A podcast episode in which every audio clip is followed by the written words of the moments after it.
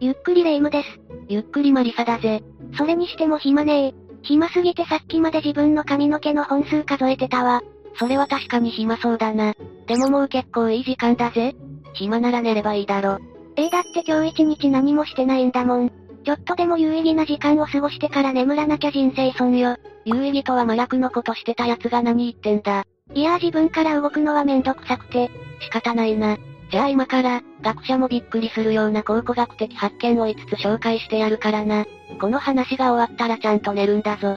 お、いいわねいいわね。それじゃあ、ゆっくりしていってね。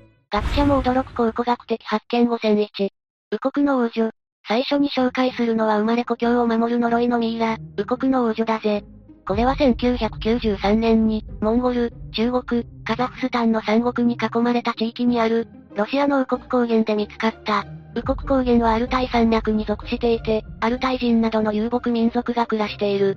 この女性のミイラは、そんなアルタイ地方の遺跡を発掘するための大規模調査の時に、青銅器時代のクルガンと呼ばれる古墳や他のミイラと一緒に発見されたものなんだが、そんな数ある出土品の中でもこれがひときわ注目を集めていたんだぜ。どうして注目されたのかしらまず発掘調査が行われた場所は遥か昔に、水没した過去があったために永久凍土に覆われていた。だから遺跡の保存状態が抜群に良くて、なんとこのミイラには、皮膚に刻まれたタプーがはっきりと残っていたんだぜ。おお、さすが永久凍土ね。2500年前のタプーなんてそりゃあ大注目よ。左肩や腕に残ったタプーには、鷹のくちばしやヤギの角、鹿の頭が描かれていた。そしてこのミイラは大きな棺に入れられて6頭の馬や2人の男性と共に埋葬されていたこともあり、重要な遺物であると考えられたんだ。その後ロシアで詳しく調査した結果によると、亡くなったのは紀元前5世紀頃で推定年齢は25歳。頭髪がない代わりに鹿の飾りがついたウィッグをかぶっていたり、棺の近くに食べ物が備えられたテーブルがあったり、さらには当時の王族が使っていた中国製のシルクでできたドレスや、毛皮のコートに身を包むといった高い身分を思わせる豪華な装飾がされていたぞ。だからこそ彼女は王族の人間であったと推測されて、右国の王女やアルタイの王女と呼ばれるようになったんだぜ。ミイラ以外にも服や装飾品が色々残ってたのね。王女様のミイラだったら当時の文化が色々わかりそうよ。それがな、彼女が王族であったかどうかは長らく疑問視されていたんだ。そうなの？まず、いくら豪華な服を着ていたとはいえ彼女の墓は王族にしては質素だった。それに墓自体も他の王族や貴族の墓から離れた場所にあったんだ。古代において、このように離れた場所に埋葬されている女性は、独身を貫かなければならない仕事に就いていることが多かったことから、彼女はおそらく、中間階層の治療師やシャーマンであったと考えられるようになったんだ。おまじないをする人だったのね。さらにその後の調査で死因が乳がんであったことや、鎮痛剤として水銀を吸引していたことなど、当時の文化水準が伺えるようないろんな情報が得られたぞ。うんうん、研究が進みそうね。そうだな。しかし、ロシアの都会でミイラの調査が行われている一方、彼女のふるさとであるウコク高原では、とんでもないことが起きていたんだ。と、とんでもないこと？彼女のミイラが研究所に運ばれた後、ウコク高原一帯のアルタイ地方では、天災や農作物の不作、病人の急増、さらには大地震や洪水など、様々な不幸が相次いだ。しかもミイラの運搬も何度も延期になっていたり運搬用のヘリが危うく墜落しかけたりといった、呪いとしか考えられないような異常事態まで起きたんだぜ。うわぁ、完全にミイラの呪いだわそれ。返さないと大変なことになるわ。このような事態を受けて現地の長老たちは、右国の王女はアルタイの守護者であり、我々の住む右国高原一帯を守っていた。ミイラは現地に戻すべきだなどとロシア当局に訴えた。その結果、発掘からおよそ20年経った2012年にミイラは無事アルタイに返還され、今ではアルタイ共和国の首都であるゴルノアルタイスクにある博物館に保管されて、静かに眠りながら国の平穏を守り続けているぞ。呪いは怖いけど、逆に言えばそれだけ守る力が強かったってことよね。そうだな。これからも地元を守りながら安らかに過ごしてほしいぜ。学者も驚く考古学的発見5002。絶滅した鳥類モア。次に紹介するのは絶滅したはずの幻の鳥、モアだ。モアは1500年頃までニュージーランドに生息していたとされている大型の鳥で、1800年代半ばには絶滅したと考えられている。その大きさから恐竜ならぬ恐鳥と呼ばれていたほどで、生物学上はダチョウ目に属しているもののダチョウよりもかなり大きな体をしており、ダチョウ同様に翼は退化し、空を飛ぶことはできなかったんだぜ。ダチョウよりも大きいって、そりゃ飛べないわよね。モアには10種類以上の品種があったんだが、そんなモアの中でも最大の種はジャイアントモアと呼ばれていて、オスよりもメスの方が1.5倍ほど大きく、メスの体高は3メートル、体重は200キロもあったんだぜ。3メートルの鳥？勝てないわ。戦おうとするな。それにこれはあくまで平均的なサイズで、大きいものでは高さ3.6メートル、体重250キロ、足のサイズなんて2メートルもあったそうだぞ。踏みつぶされちゃう。さらにジャイアントモアの特徴はこれだけではない。ジャイアントモアには翼がない代わりにその大きさにふさわしい強靭な脚力が備わっていて、なんと時速 50km の速さで走れたんだぜ。重さ 200kg でその速さってほぼ車じゃない。当たったら死んじゃうわ。こんな鳥が地球上にいたっていうから驚きだよな。そしてニュージーランドはご存知の通り島国だが、モアがどうやってニュージーランドに住み着いたのかは未だによくわかっていない。古くからいた鳥やオーストラリアから飛んできた鳥が進化したという説が濃厚だが、どちらにせよモアの先祖には羽があって、空を飛べたと考えられているぞ。じゃあどうして飛べなくなったの？それはニュージーランドという土地柄のおかげだな。この島にはモアの天敵となるような大型の生き物が少なく、大陸とは切り離された独自の生態系を育んでいた。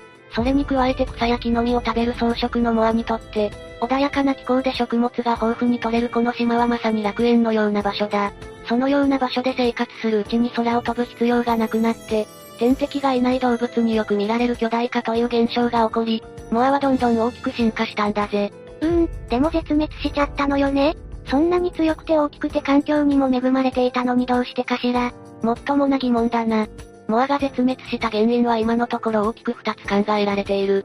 一つ目は繁殖力の低さだ。モアの卵の大きさはおよそ 24cm と 18cm 程度のダチョウのものよりもはるかに大きく、一度に2から4個程度しか産むことができない。いくら天敵がいないと言ってもこれじゃ少ないよな。さらにモアは繁殖できるようになるまでの期間が人間よりも長い。モアの寿命は50年ほどと推測されているんだが、モアが卵を産めるようになるまでにはなんと20年もの年月を要するんだ。なっか、100年生きる人間で言うと40歳ぐらいまで子孫を残せないのね。ちなみにダチョウは1年で産めるからな。モアがいかに特殊かわかるだろ？そして2つ目、これがかなり大きいんだけど、人間による乱獲だ。原住民であるマオリ族がニュージーランドにたどり着いたのは今から700年ほど前。島に定住した彼らは、モアの肉を主食とし、モアの羽を使って飾りを作ったんだ。こんな大きい鳥とよく戦う気になったわね。モアは高い戦闘力の割に性格はかなり温厚だったみたいだぜ。それにモアには石を飲み込んで食べ物を消化する性質があるんだが、マオリ族はそれを利用して、熱した石を飲み込ませたりしたみたいだな。ふむ、戦う術はあったのね。200キロもあるならお肉もいっぱい取れたでしょうし狙うのも当然かも。こうしてモアは、マオリ族が住み始めてから200年余りで姿を消してしまった。その57世紀にヨーロッパ人がニュージーランドに到着するものの、その頃にはすでに、モアはマオリ族の伝説上の生き物になっていて、詳しい調査はできなかったんだぜ。残念、見てみたかったわね。それがなレイム、実は最近になってもモアの目撃証言は結構あるんだ。え？モアを見たという声は1850年代からたびたび上がっていて、1993年には不鮮明ながらモアの写真が撮られているし、なぜか原住民とモアが写る写真まである。学者の中にもモアの生存を信じる人もいるから、今後の調査で何か見つかるかもしれないな。なるほど、そういう話ね。都市伝説みたいなものでしょうけど、本当に生き残ってたら嬉しいわ。学者も驚く考古学的発見5003。インドの寺院で見つかった財宝。お次はインドの寺院で見つかったとんでもない額のお宝の話だ。舞台はインド南部にあるヒンブー教の寺院、スリーパドマナーバスワーミ寺院。この寺院には150年もの間閉ざされたままになっていた6つの地下室があったんだが、2011年にそのうち4つの部屋が調査されることになった。すると中からはお宝がザックザク。7なんと、日本円にして、推定1兆6000億円もの金銀財宝が見つかったんだぜ。ちょ、ちょまさかの単位ね。お宝の内訳はというと、金貨1トン、ダイヤモンドやルビーが散りばめられた紙の像、純金の玉座や黄金のベール、ナポレオン時代の硬貨などなど、これらのお宝は数千年にわたって寺院に蓄えられ続けていた王家の宝だとか、貿易商らによる寄贈品だと推測されているぞ。それにしてもこんなに大量のお宝、どうして今まで見つからなかったのかしら？この地下室は長く寺院の管理下にあったからな。しかし、地元の名士でありヒンドゥー教の指導者であるスンダラ・ラジャンミコト氏が、寺院の地下には大量の財宝があるから政府が管理すべきだと訴えたことで状況が一変。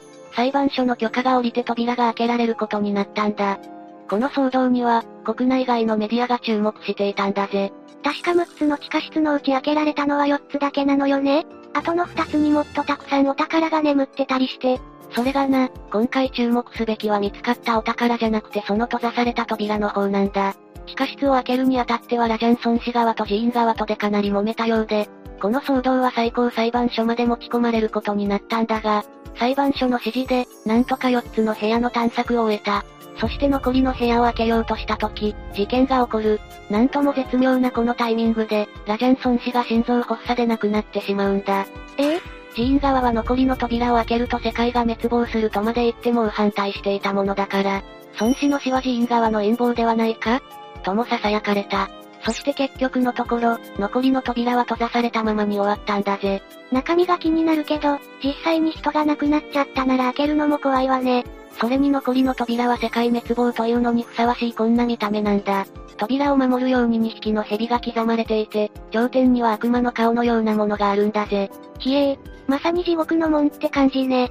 寺院側は、行為の聖職者が呪文を唱えながら開けないと間違いなく世界が滅亡するという、なかなかにぶっ飛んだ主張をしている。単にお宝を奪われたくないだけかもしれないが、扉の威圧感のせいで妙な信憑性があるよな。何が入ってるのか気になりすぎるわ。学者も驚く考古学的発見5004。古代バビロニアの世界最古の幽霊画。次に紹介するのは古代バビロニアで書かれた、世界最古の幽霊画だ。この粘土板はおよそ3500年前の古代バビロニアの遺物として発見され、19世紀以降、大英博物館の保管庫の奥深くにポツンと放置されていた。そんな粘土板に注目したのが同博物館の学芸員であるアーバイン・フィンケル博士。ある日、粘土板にうっすらと絵が残っていることに気づいた彼が、粘土板の上から光を当ててみたところ、幽霊らしき男性とその後ろを歩く女性、二人の絵が浮かび上がったんだぜ。前の人が幽霊なの？どうしてそんなことがわかるのかしら？裏に文章が刻まれていたんだ。この粘土板は半分欠けていて手のひらに収まるほどの小ささなんだが、運よくその文章の内容はきちんと読み取れた。その内容はというと、人に取り付いたり自爆霊のようになってしまった幽霊を、いかにしてあの世に送るか、といった儀式の説明書のようなものだった。今でもありそうな儀式ね。確かにな。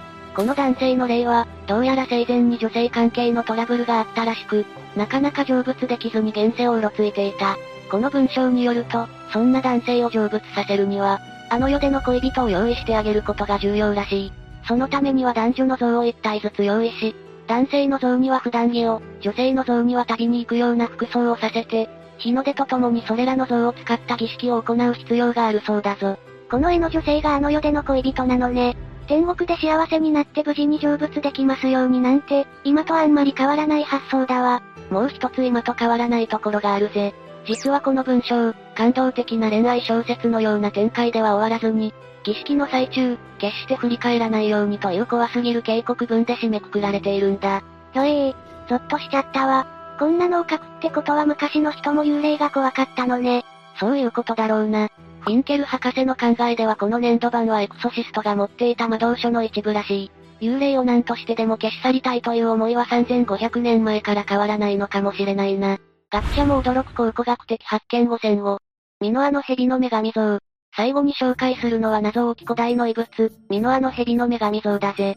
ミノアとは、古代ギリシア最古の文明であるエーゲ文明のうち、地中海に浮かぶクレタ島で栄えた青銅器文明の名称だ。ミノア文明の他に、ミノス文明やクレタ文明とも呼ばれるな。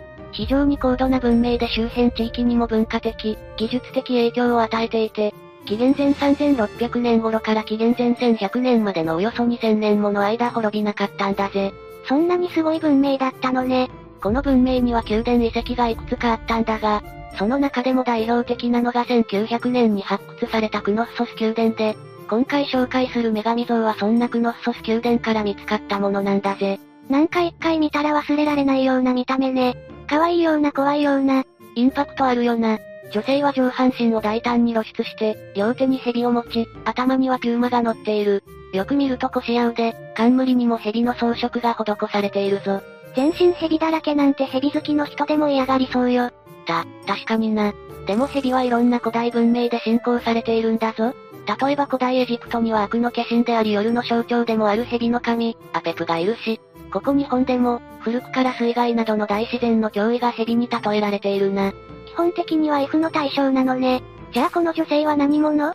蛇使い？悪の女王？女性の正体はまだわかっていないんだ。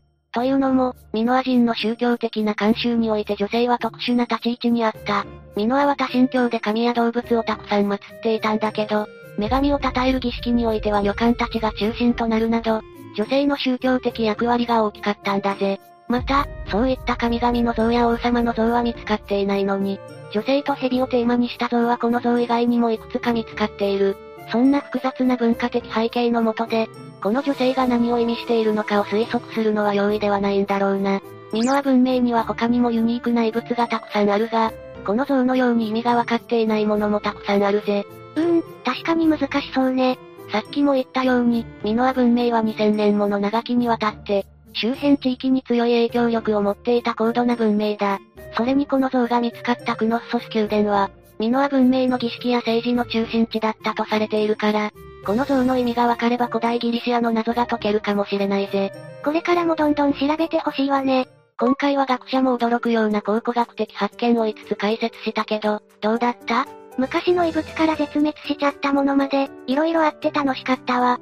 特に一丁声の財宝はすごかったわ。1億ぐらいくれないかしら。インドの最高裁に掛け合ってみろ。まあとにかく、満足したようで何よりだぜ。早く寝ろよ。うん。でもマリサ。なんだ？今から寝る人に幽霊の話するのはどうかと思うわ。儀式の最中に振り返ってしまうと。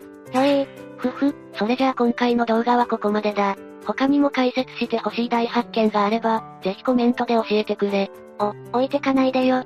えっと、動画が面白かった人はチャンネル登録をして、今後の投稿も楽しみにしていてね。悪い悪い。あ、ついでに高評価ボタンも押してくれると嬉しいぜ。それでは、ご視聴ありがとうございました。